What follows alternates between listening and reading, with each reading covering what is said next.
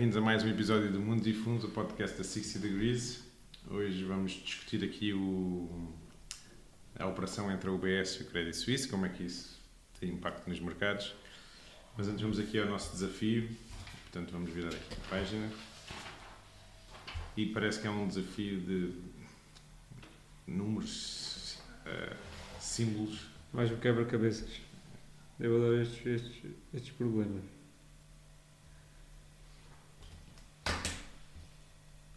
Acho que já tinha a resposta certa. Pronto.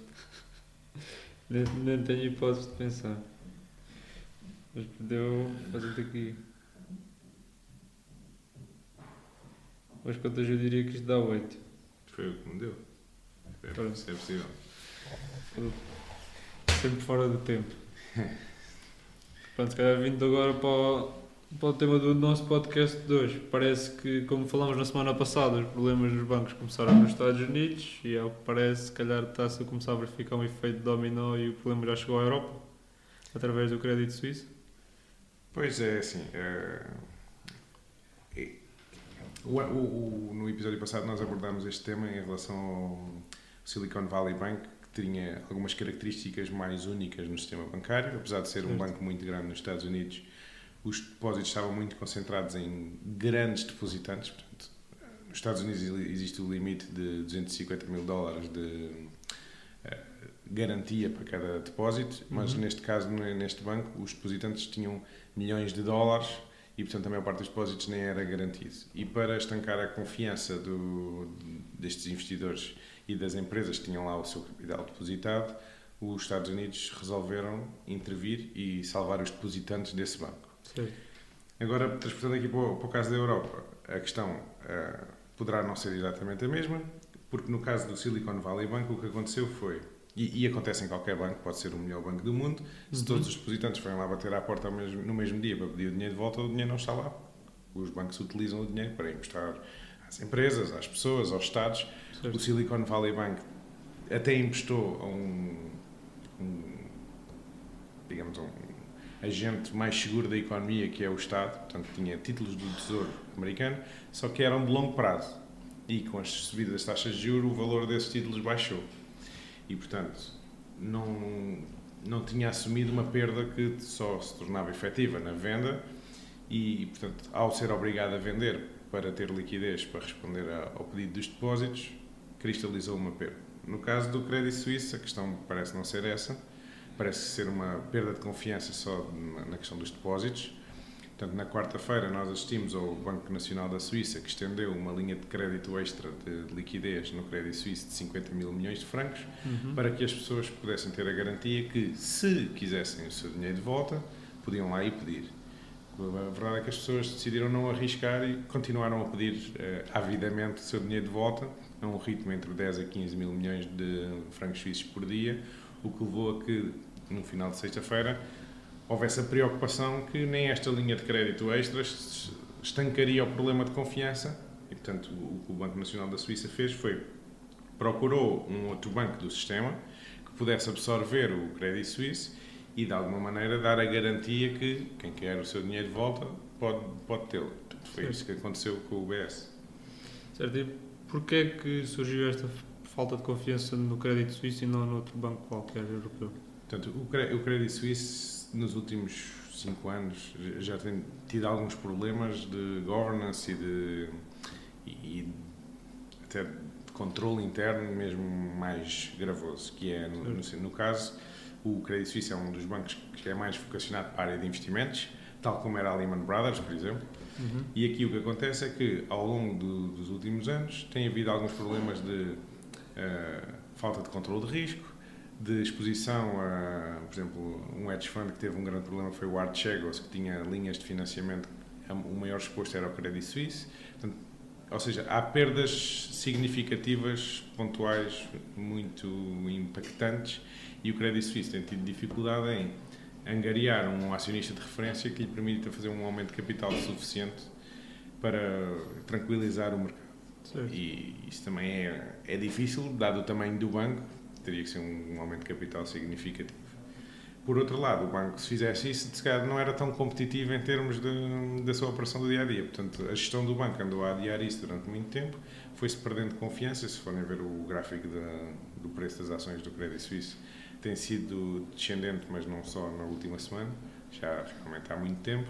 E, portanto, seria o primeiro alvo natural na Europa a haver um evento de desconfiança a ser o Credit Suisse o, alvo desse evento. Certo. E qual é agora a probabilidade disto poder hum, espalhar para outros bancos europeus do sistema, como o Deutsche Bank, como Barclays ou outros grandes bancos europeus? Assim, eu diria que todos esses bancos que estás a falar são bancos mais comerciais, em que os depósitos são mais atomizados. Há esse medo por parte dos bancos e dos governos dos bancos centrais e, portanto, eu diria que isso, ao existir essa percepção, baixa consideravelmente o risco, porque quer dizer que os agentes do mercado vão estar disponíveis para limitar esses eventos. Certo. E, portanto, vai, já, já existiu durante o fim de semana um acordo entre os principais bancos centrais do mundo ocidental, no caso, o Banco dos Estados Unidos, a Reserva Federal, o Banco Central do Canadá, o Banco Central Europeu, o Banco de Inglaterra, o Banco do Japão e o Banco Nacional da Suíça, para trocarem fluxos de liquidez nas várias moedas, caso seja necessário, e, portanto, para poderem apoiar os bancos do sistema em, em eventos de liquidez. Portanto, isso mostra que há uma preocupação muito séria com estes eventos não se espalharem. Uhum. E, por outro lado, começa a haver uma competição pelos depósitos. Surgiu agora uma primeira notícia que o Banco Santander, no Reino Unido, por exemplo, vai deixar de cobrar comissões de conta a quem tem mais de 25 mil euros em depósitos. Portanto, é um primeiro passo para realmente haver uma competição pelos depósitos e os bancos terem uma base de depositantes mais firme. Porque a verdade é que o dinheiro que saiu do Silicon Valley Bank ou o dinheiro que saiu dos bancos regionais hum, americanos que reportaram algumas perdas de depósitos depois disso, ou do Credit Suisse, saiu desse banco para outros bancos, certo. ou para compra de ativos.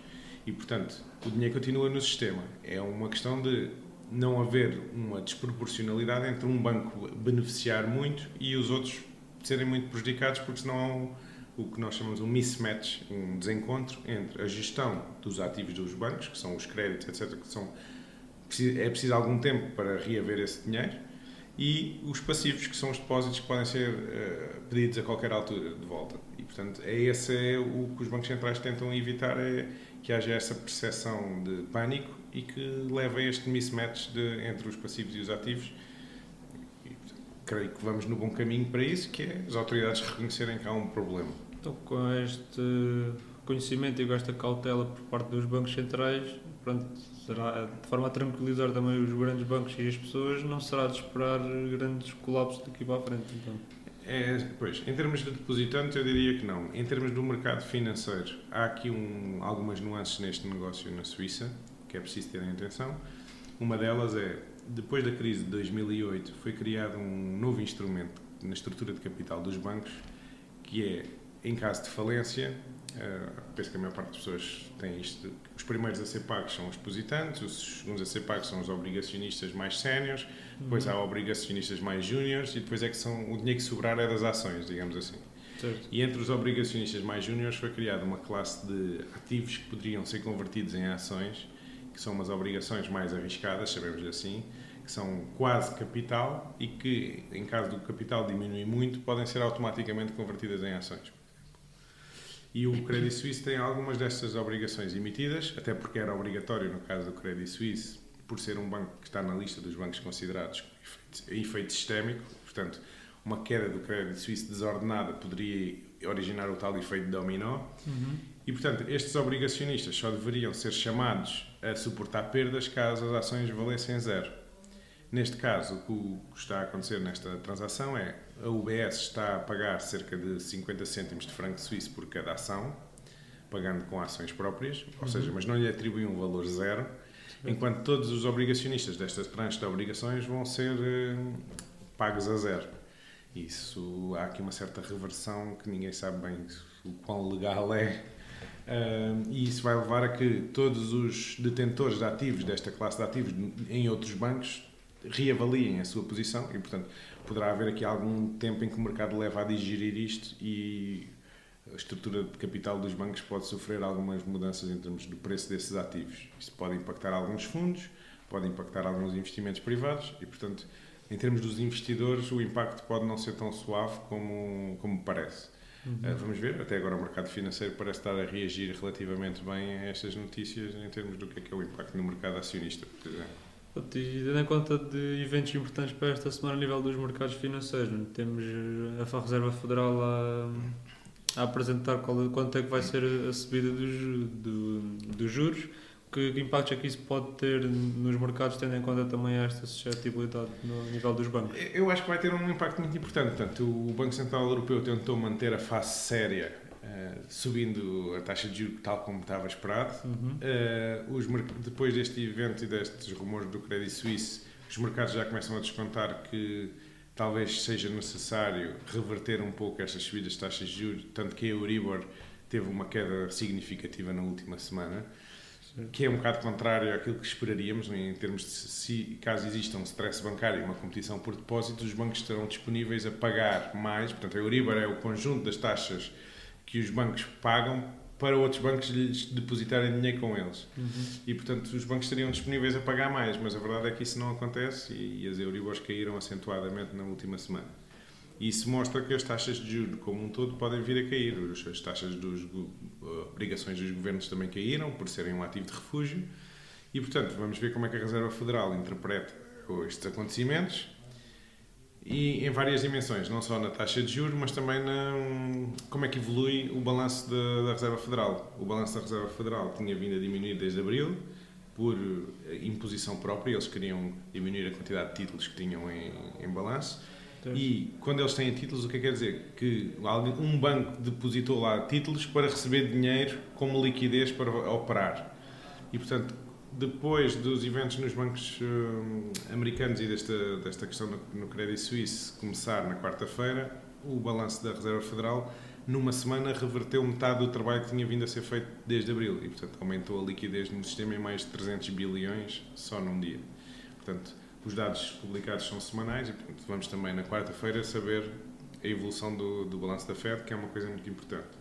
Portanto, temos a taxa de juros e a evolução do, do balanço da Fed e também a, a perspectiva de perceber a comunicação se é só relativa ao stress bancário ou se também é relativa à inflação. Porque poder-se ia dizer, ok, eles agora até podem baixar a taxa de juros ou manter a zero, etc.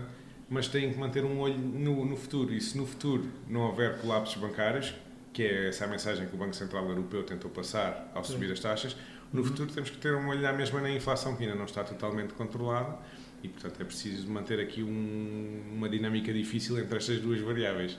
Aliviar a subida de taxas de juros e controlar a inflação. Portanto, vai ser uma semana intensa em termos de novidades nos mercados financeiros. Sim, eu penso que, mais uma vez, vai-se demonstrar quem dorme tranquilo. Portanto, nós temos que pensar nestes cenários todos antes e não só no momento, não é? Sim. E temos que, os nossos portfólios têm que estar preparados para responder a vários cenários de uma maneira robusta. E é uhum. isso que é o objetivo de fazer um investimento de longo prazo, é nós estarmos confiantes de como é que aqueles ativos respondem nos vários cenários. Por isso, mais uma vez, a diversificação penso que será a melhor abordagem para, para a semana que se avizinha. Pronto, se calhar ficávamos aqui neste episódio e vínhamos na próxima semana. Penso que sim. Com boas notícias, esperemos nós. esperemos que não. Até uma próxima, obrigado. Até uma próxima.